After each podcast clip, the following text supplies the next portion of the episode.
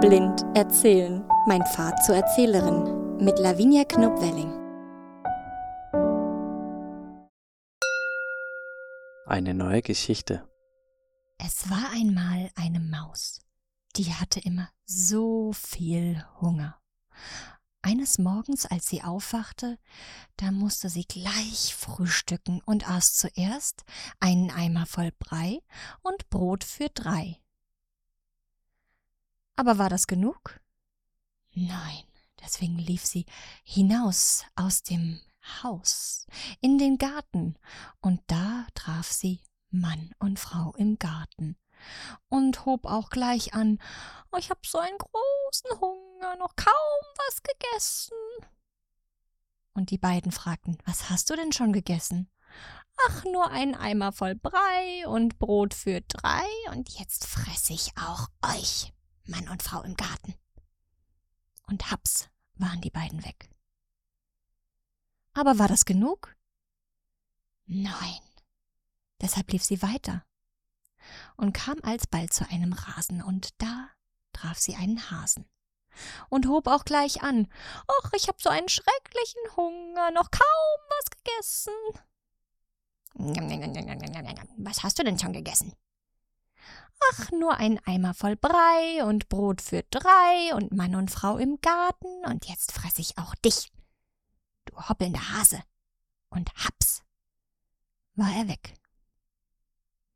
Aber war das genug? Nein. Deswegen lief sie weiter. Lief sie weiter und weiter und kam zu einem Bach. Da trank gerade ein Fuchs. Und sie hob gleich wieder an Ach, ich habe so einen schrecklichen Hunger, noch kaum was gegessen. Gluck, gluck, Was hast du denn schon gegessen?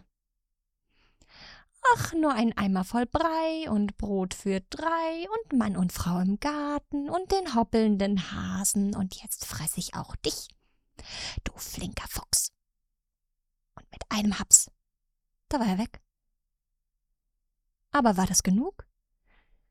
Nein, Deshalb lief sie weiter, weiter und weiter und kam zum Waldesrand.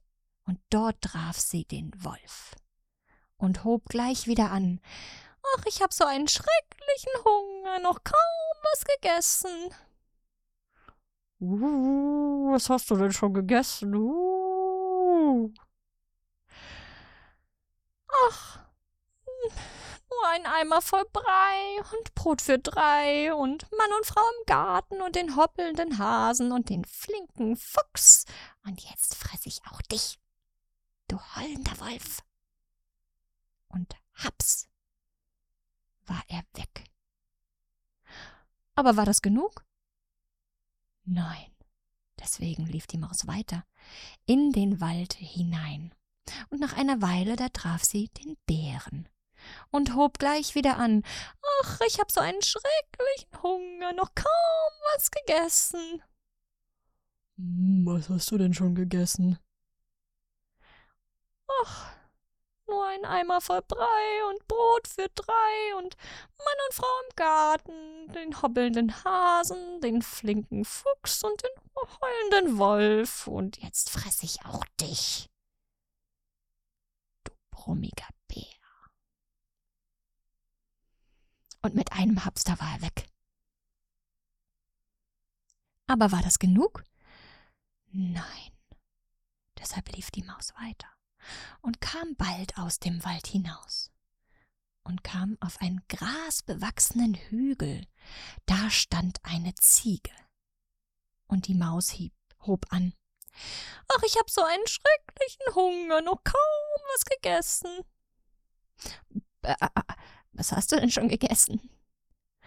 Ach, nur ein Eimer voll Brei und Brot für drei und Mann und Frau im Garten und den hoppelnden Hasen und den flinken Fuchs und den heulenden Wolf und den brummigen Bären und jetzt fress ich auch dich, du meckernde Ziege. Und die Ziege, die hatte grad den Mund voll und kaute genüsslich und sa sagte, Okay. Du darfst mich gerne fressen, aber mm, erst wenn ich selber mit meinem Frühstück fertig bin, ja? Das gefiel der Maus überhaupt nicht. Was? Ich, ich will dich aber jetzt fressen. Ich hab Hunger. Na gut, dann komm doch. Und die Ziege nahm den Kopf zwischen die Beine, dass ihre Hörner nach vorne stießen und lief auf die Maus los und rammte ihre Hörner in den Bauch der Maus, und die Maus zerplatzte. Und heraus kamen der brummige Bär, der heulende Wolf, der flinke Fuchs, der hoppelnde Hase, Mann und Frau im Garten, Brot für drei und ein Eimer voll Brei. Übers Erzählen. Was ich an diesem Märchen besonders spannend finde, ist, dass es so ganz durchstrukturiert ist. Das ist eine der ersten Kettenmärchen, die ich im Rahmen des Zertifikatskurses Künstlerisches Erzählen gehört habe. Ich werde im Laufe dieses Podcasts wahrscheinlich noch ganz, ganz oft auf diesen Zertifikatskurs zurückkommen, weil ich einfach so viel über diesen Kurs gelernt habe. Das meiste, was ich über traditionelles Erzählen weiß. Deswegen hier mal ein ganz großes Dankeschön an die DozentInnen des Zertifikatskurses an der UDK Berlin. Und ich kann nur jedem empfehlen, der sich für Erzählen interessiert, ob es nun autobiografisches Erzählen ist oder auch ja, Märchen erzählen, traditionelles Erzählen, sich für diesen Kurs einmal anzumelden. Alle zwei Jahre geht's da los und das lohnt sich in jedem Fall. Ich glaube, das hier war das zweite Wochenende, in dem es um Kettenmärchen ging. Und ich habe auch schon über Kettenmärchen gesprochen, als ich das letzte Mal ein Kettenmärchen erzählt habe. Ich glaube, das war das ähm, zweite Mal, als ich den Podcast aufgenommen habe. Das war auch ein Kettenmärchen. Und da habe ich bereits über die Durchstrukturierung gesprochen, über Wiederholung, über diese Ketten. Hier ist es ganz einfach zu merken, weil sich nicht nur die Kette immer wieder wiederholt, sondern auch das, was gesagt wird. Die Maus sagt zum Beispiel, oh, ich habe so einen schrecklichen Hunger, noch kaum was gegessen. Und der andere fragt, was hast du denn schon gegessen? Ach, nur das und das und das und das Kette.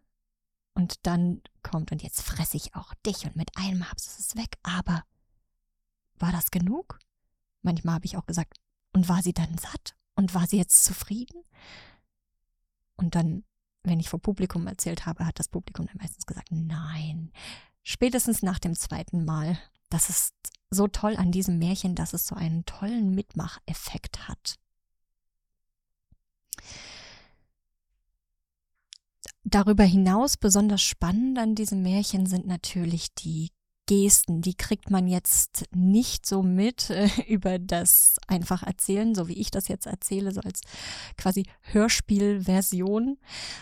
Aber als wir das am Wochenende durchgenommen haben, da waren die Gesten natürlich total wichtig. Also jeder der Personen, die, die, der, die, dem, jeder der Personen, oder der Tiere, der die Maus begegnet, die hatten auch ihre eigenen Gesten.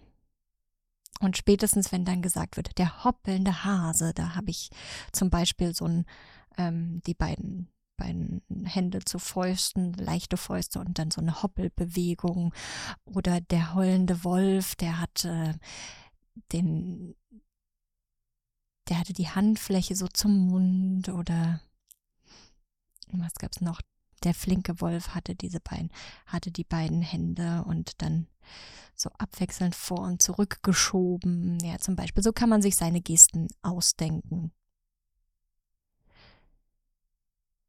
Ich habe die meisten Gesten, um ganz ehrlich zu sein, und hier muss mal ähm, Credit notwendig, äh, von Ragnhild Mörk übernommen weil es mir am einfachsten schien. Ich habe jetzt äh, keine neuen, neuen Gesten erstmal erfunden, auch weil es mir nicht so sehr auf die Gesten ankommt und weil ich sie dann als äh, blinde Erzählerin sowieso nicht ganz nachempfinden kann. Es sei denn, jeder sitzt irgendwie sitzt ähm, im Kreis, äh, wenn, wenn die Erzählerin zusammen mit den Kindern zum Beispiel im Kreis sitzt und alle zusammen die Gesten machen, indem sie sich an der Hand halten. Das habe ich noch nicht ausprobiert, aber das könnte ich mir sehr gut vorstellen. Ich habe dieses Märchen gewählt, als ich einen Erzählkurs gemacht habe im Praktikum für blinde Mütter, Verwandte, Tanten, Onkel. Und die sollten ja fürs Kinder, für Kinder erzählen lernen. Und da habe ich, um ihnen Gesten näher zu bringen, sie darum gebeten, Gesten zu machen zu diesem, zu dieser Erzählung, während ich erzähle und dann später auch während sie erzählen. Und denjenigen Blinden, die später erblindet sind, also die schon mal gesehen haben, die auch schon Gesten gesehen haben, die schon Mimik miterlebt haben, denen fiel das wesentlich leichter als denjenigen, die von Geburt an blind sind, da diese keine Gesten von Anfang an mitbekommen, keine Mimik mitbekommen.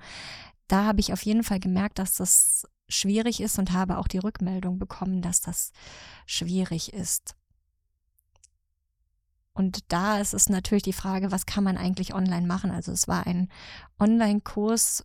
Wenn man präsent ist, kann man natürlich viel mehr an diesen Gesten arbeiten. Aber es ist natürlich auch etwas, was mir selber immer noch schwer fällt. Und ich würde sagen, wenn ich eine Person wäre, die nicht gerne mit Gesten arbeitet, dann würde ich sie auch einfach weglassen. Aber da sich für mich persönlich herausgestellt hat, dass ich eine Erzählerin bin, die sich auch gerne bewegt während des Erzählens, die auch gerne Gesten macht, also weil sie auch einfach automatisch passieren, ist es mir persönlich wichtig, mit Gesten zu arbeiten. Aber ich stelle mir trotzdem immer wieder die Frage, wie kann man Gesten so darstellen, dass sie für alle zugänglich sind? Und in dem Fall würde ich das tatsächlich vorschlagen, dass man mal versucht, im Kreis zu sitzen und dann jeder die Geste mit nachempfindet, indem man sich zum Beispiel an der Hand hält.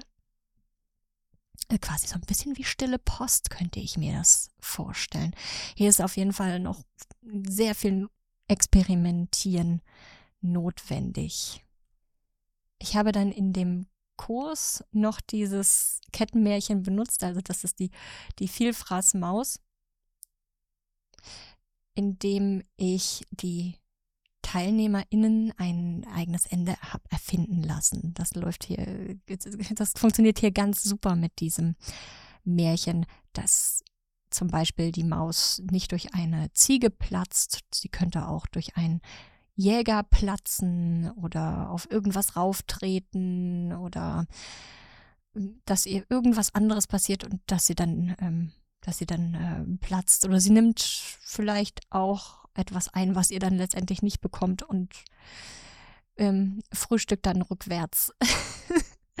All das ist äh, möglich. Da kann man ja auch noch mal sein Publikum fragen, denn dieses Märchen und so eine Kettenmärchen machen ja eigentlich erst richtig Spaß, wenn man ein Publikum hat, mit dem man das zusammen machen kann.